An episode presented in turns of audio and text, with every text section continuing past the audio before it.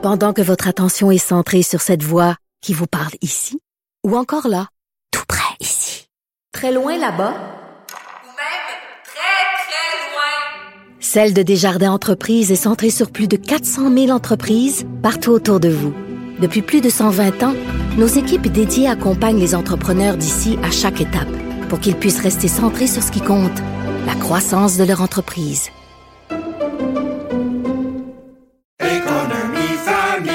Ici Ricardo. Et Émilie, marchand d'IGA. On a envie de vous inspirer à bien manger. À moins de 5 la portion. Suffit de repérer les produits valeurs sûres et de les cuisiner avec une de nos recettes. Les valeurs sûres, c'est bien pensé, hein? Bien sûr! Détails sur IGA.net. Cube Radio. Les rencontres de l'heure. Chaque heure, une nouvelle rencontre. Nouvelle rencontre. Les rencontres de l'heure. À la fin de chaque rencontre, soyez assurés que le vainqueur, ce sera vous. Cube Radio. Une radio pas comme les autres. Emmanuel Latraverse se joint Mario Dumont et moi. Bonjour Emmanuel. Bonjour. Très grosse journée aujourd'hui au niveau fédéral, évidemment, avec la nomination de ce nouveau cabinet de Justin Trudeau, 19 hommes, 19 femmes, euh, donc quelques nouveaux visages, mais quand même des changements assez intéressants, critiqués par Erin O'Toole qui voit euh, un cabinet de style plutôt que de substance. T'en as pensé quoi, Emmanuel? Mais moi, je veux te dire, je viens de passer euh, une heure et quart à écouter tous les nouveaux ministres défiler les uns après les autres au micro. Là, c'est des ministres qui n'ont pas encore été brefés par leur ministère, tu sais, qui arrivent, là, sont tout frais là. Ils n'ont ils ont pas lu leur briefing book, ils sont comme. Puis c'est la première fois que j'assiste à ce genre d'exercice, c'est que j'ai des ministres qui donnent des réponses intelligentes. Oh. Fait que ça me dit que finalement, pour la plupart, je sais pas tout le monde, là, mais à la grande majorité, les ministres dans les portefeuilles clés, puis ça me dit que finalement, M. Trudeau a choisi des ministres compétents dans les postes qui comptent. Parce qu'on s'entend, là, ils sont 37, là. OK?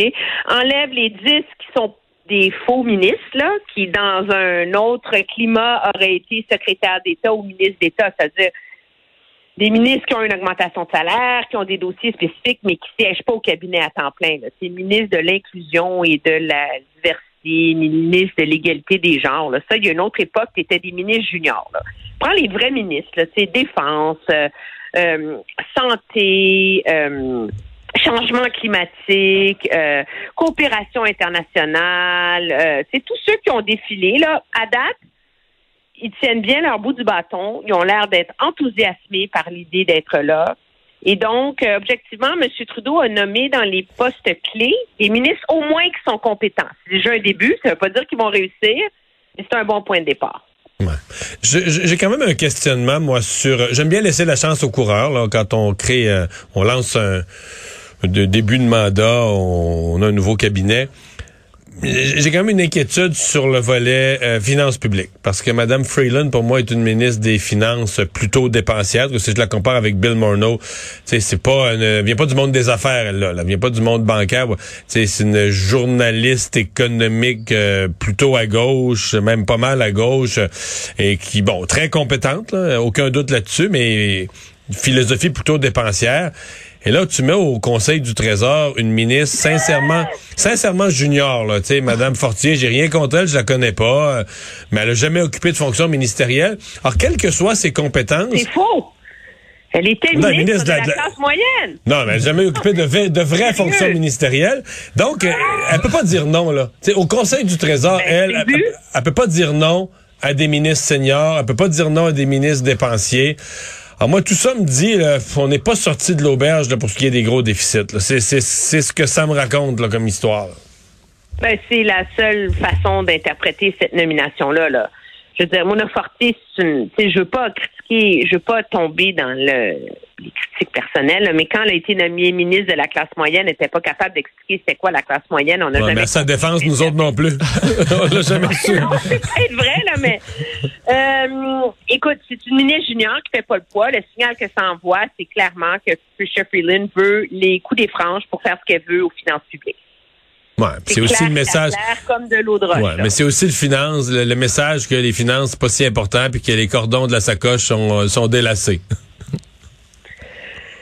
C'est intéressant de voir Mme Freeland. En tout cas, aujourd'hui, on l'a vu dans les quelques quant aux quelques questions auxquelles elle a répondu, puis dans les derniers jours, essayer de remettre la patate dans le tube là-dessus. essayer de reconvaincre à nouveau que ce n'est pas un gouvernement qui dépense n'importe comment et sans limite.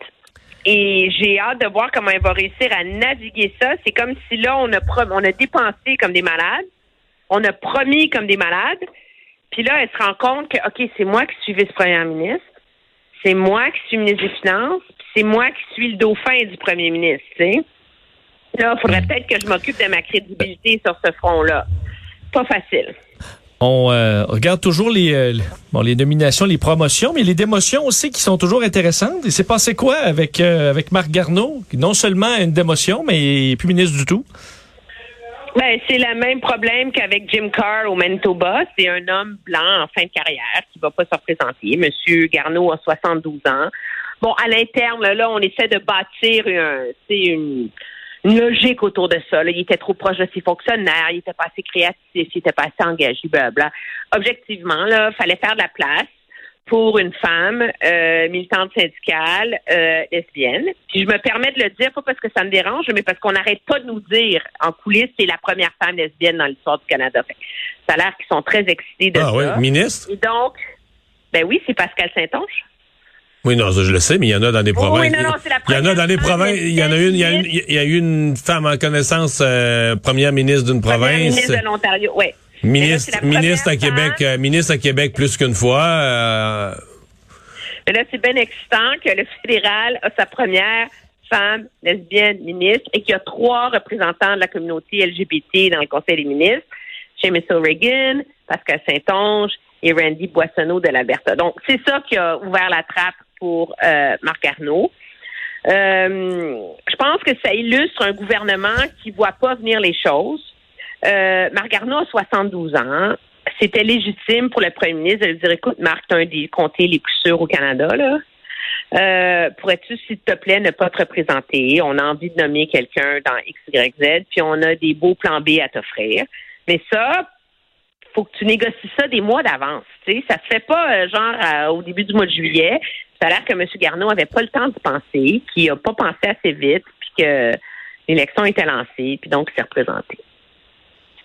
Puis là, ben, non, il a dit après l'élection, on veut plus de toi. Fait qu'on va créer une élection, on va créer une élection partielle. L'élection générale a pas coûté assez cher, l'élection inutile a pas coûté assez cher et 612 millions. On va créer une élection partielle euh, tout de suite après.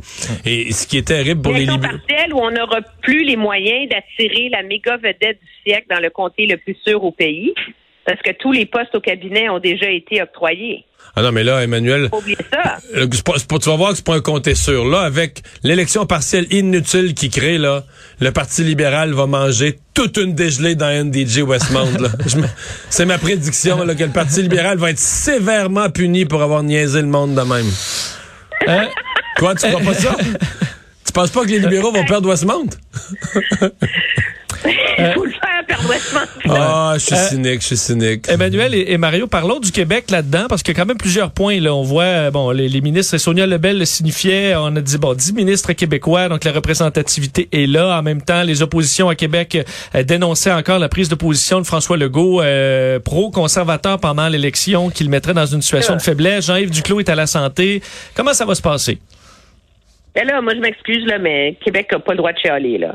Mélanie Joly a une promotion aux affaires étrangères. OK, elle était ministre du Développement économique. Ça a l'air gros, là, mais tu gères des petites agences qui des, des bourses des fonds aux quatre coins de du pays, là. Pablo Rodriguez passe d'être leader au patrimoine, qui est un enjeu majeur quand on pense qu'il s'en vient, la culture, la radiodiffusion, les géants du web, la sauve, tu sais, dans, dans tout ça, il y a quand même la sauvegarde de la culture francophone en Amérique, là, OK? Stephen Guilbeault est à l'environnement. Jean-Yves Duclos à la santé à sa demande. Euh, David Lametti à la justice, François-Philippe Champagne à l'in- à l'innovation. La réalité, c'est qu'il y a 7 des 10 Québé- Québécois qui sont dans des postes stratégiques et, seniors. Là. On peut pas, on peut pas chialer. Là. Non, mais je veux dire, euh, c'est... euh, les, Québécois, globalement, à mon avis, ont pris du galon dans le cabinet. Oui. Euh, des et quelque part, euh, le fait que, par exemple, Mélanie Joly, Pablo Rodriguez prennent, prennent du galon, parce que M. Garneau, c'est un homme bien respecté, tout ça, mais je pense pas que c'était un ministre proactif, là, puis qui s'occupait de ses affaires et des intérêts du Québec. C'est pas le genre de ministre très, très, très politique et très proactif. Donc, globalement, à mon avis, dans les discussions de corridor, dans la stratégie de caucus, la stratégie de conseil des ministres, t'as présentement des ministres plus proactifs, plus allumés. Donc, le Québec a gagné. Moi, je considère que le Québec a gagné de l'influence politique aujourd'hui. Aussi. Ça, je partage ça avec toi. Mais, pas sorti du bois. Parce qu'il y a une nomination dont on parle pas au Québec, parce que c'est pas une ministres, là, mais qui est vraiment importante. Dominique Leblanc reste ministre des Affaires étrangères. Puis lui, t'as juste. Les affaires intergouvernementales canadiennes. Non, des affaires intergouvernementales, Oui, oui. c'est ça. Et tu aurais dû entendre comment il a répondu aux résultats du référendum en Alberta. Il dit le premier ministre a décidé de demander une question dans une euh, élection municipale sur un enjeu constitutionnel. Vous me demandez quoi faire avec ça? Vous devriez lui demander qu'est-ce qu'il pensait qu'il pourrait obtenir. Ça, c'est sa réponse à Jason Kenney sur le référendum de la péréquation. Pensez-vous vraiment que Dominique Leblanc va se laisser intimider par euh, genre euh, le 1-800, c'est euh, et l'indignation québécoise? Non, c'est qu'il y a comme un jeu de bon cop, bad cop là-dedans. Entre Jean-Yves Duclos à la santé, qui est comme le brain, euh, qui va aller dans les détails. Puis euh, les gros bras en arrière qui disent minute papillon, là.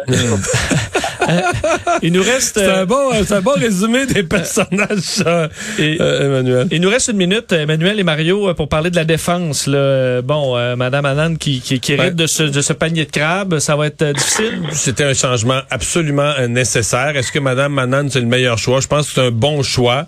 Euh, et, et- et moi, ce qui m'a frappé en- aujourd'hui, en le voyant, euh, c'est que c'est mieux contrairement à souvent où c'est bon quelqu'un qui a, connu l'armée de l'intérieur, qui connaît les, forces armées, de l'avoir comme ministre de la Défense, un vétéran par exemple, c'était le cas de M. Sajjan qui a eu une carrière importante dans l'armée.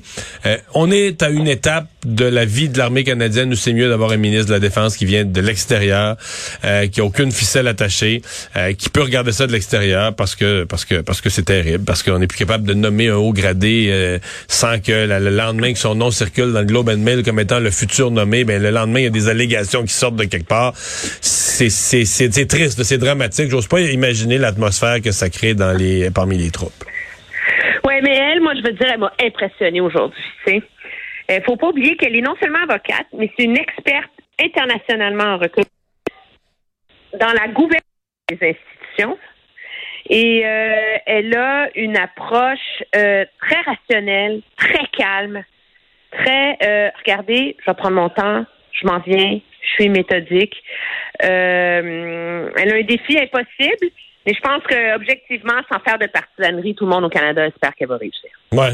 Mais tu sais, des fois, on dit un défi impossible. On a déjà vu ça. Tu sais, une organisation est en crise, en crise, en crise. On répète ça, on en parle, ça fait des manchettes.